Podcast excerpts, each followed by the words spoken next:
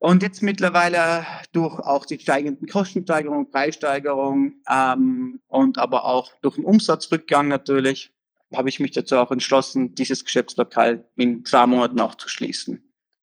Genau. Bald wird jeder von uns einen Unverpacktladen kennen, der an Corona gescheitert ist. In Österreich und Deutschland musste etwa ein Fünftel von ihnen im letzten Jahr schließen. Engin Dogan führt derzeit noch die Geschäfte im Green Roots in Innsbruck, unmittelbar zwischen der mittelalterlichen Altstadt und einer modernen Einkaufsstraße. Fünf Jahre lang hat er sein Bestes und oft weit über 60 Stunden pro Woche gegeben. Im September 2023 wird er den einzigen Unverpacktladen in Innsbruck schließen.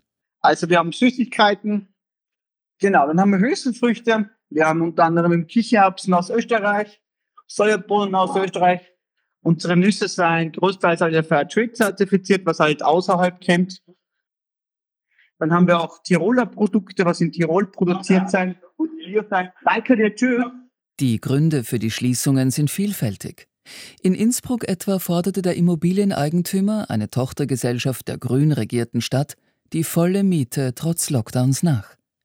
Das unsichtbare Virus SARS-CoV-2, von dem man wochenlang nicht recht wusste, wie lange es sich auf Oberflächen hält, half nicht unbedingt Vertrauen in unverpackte Lebensmittel zu stärken.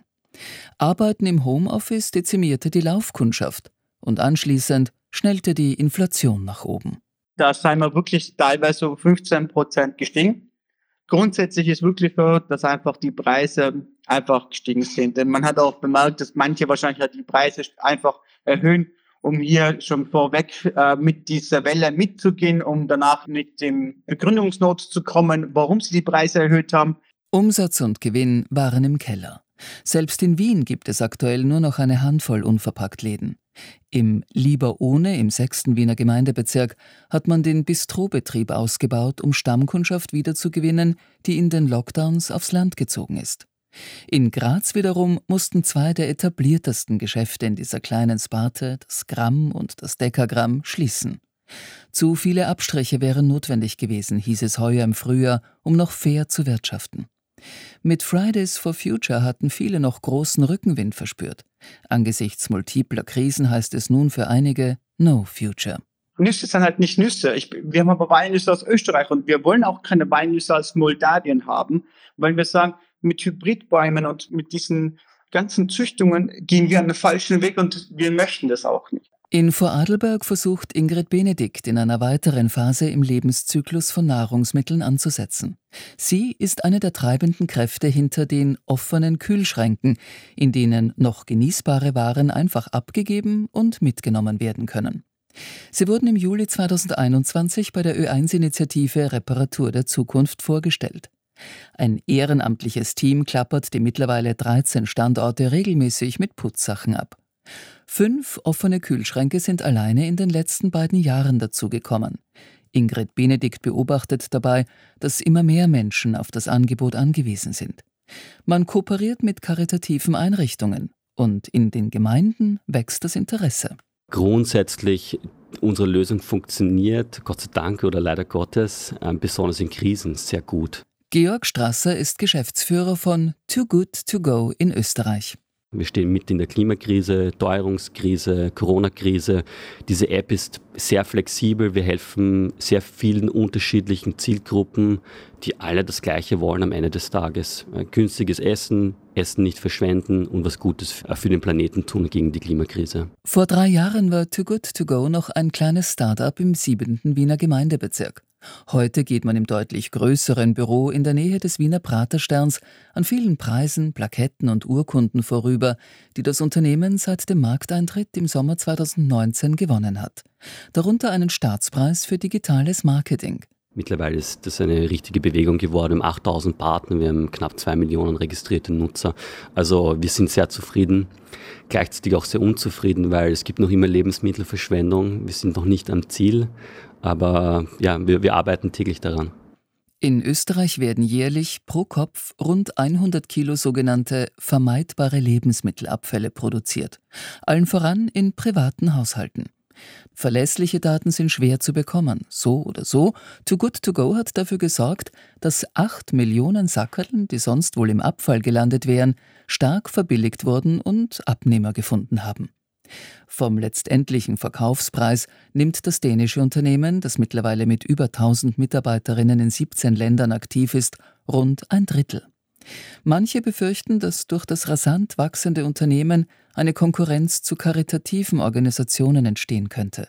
Wir sind nach wie vor der Überzeugung, weil es so viel Lebensmittelverschwendung gibt in Österreich, über eine Million Tonnen, dass keine Organisation in Österreich, auch nicht wir als Too Good To Go, dieses Problem alleine lösen kann.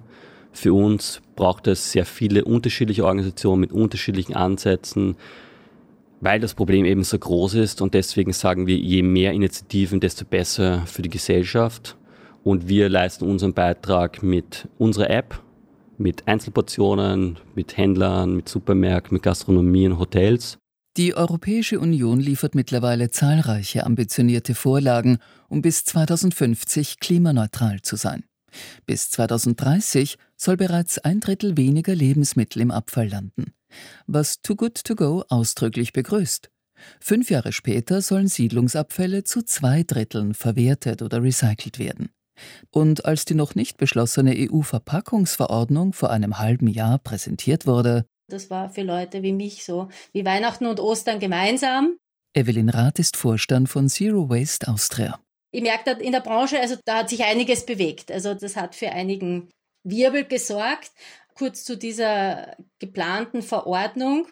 Da geht es, und das ist das Beachtliche, erstmals nicht nur um Recyclingziele, für Verpackungen, sondern es geht wirklich ganz konkret auch um die Vermeidung von Verpackungen. Es geht um die Minimierung von Volumen, es geht um die Minimierung von Gewicht und dann geht es auch um das Thema Wiederverwendung, sprich Mehrweg.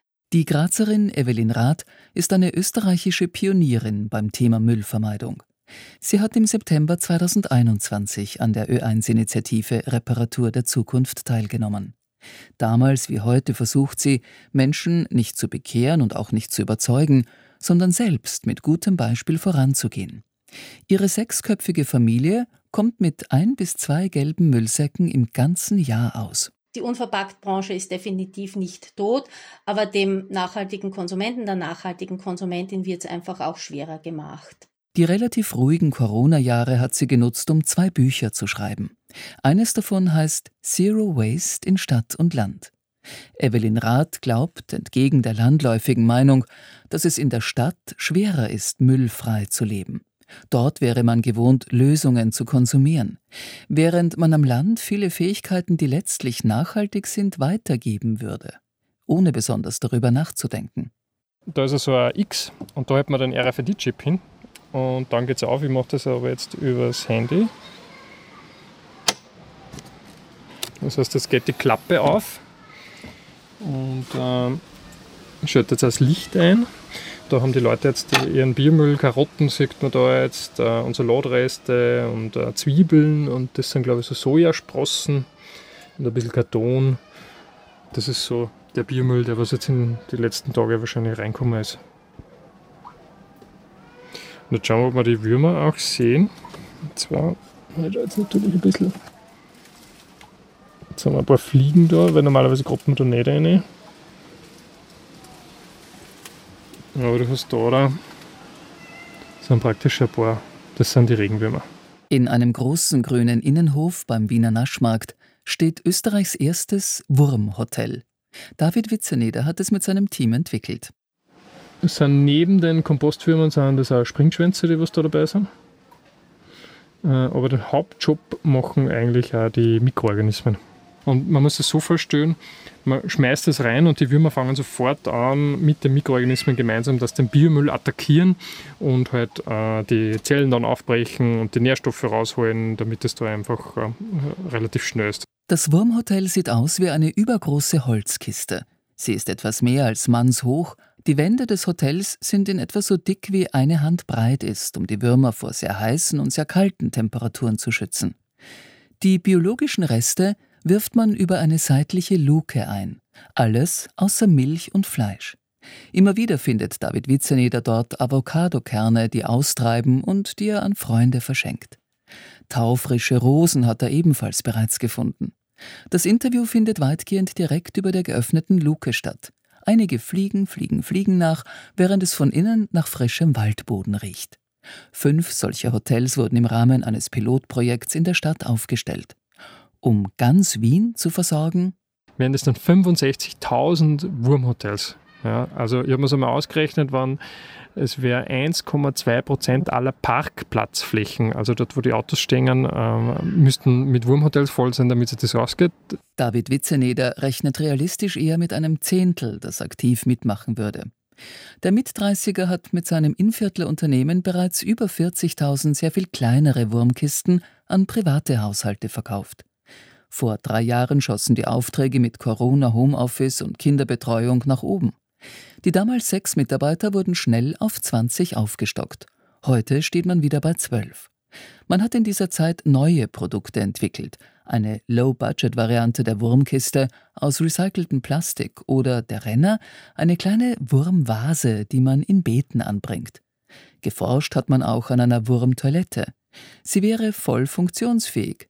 Doch auch wenn die deutsche Sprache klar eine Vorliebe für Fäkalien hat, ist das ein massives Thema gewesen, dass wir es schon schwierig da haben bei unseren Leuten, die was schon sehr offen zu dem Thema waren, trotzdem da auch noch offen drüber gesprochen hat. Deshalb Wurmhotels. Sie verarbeiten Biomüll zu Humus. Aus 10 Kilo Müll entsteht rund ein Kilo fruchtbare Erde. Um den Prozess zu beschleunigen, wird regelmäßig Wurmtee aufgesprüht. Eine Kamera überwacht den Füllstand und mehrere Sensoren kontrollieren die Temperatur. Jeweils rund 20 Haushalte haben einen Schlüssel zum Hotel. Damit wird vermieden, dass Mist bei den Würmern landet, der dort nichts zu suchen hat. Biomüll in Sackeln etwa, pflanzliche Öle oder lackiertes Holz.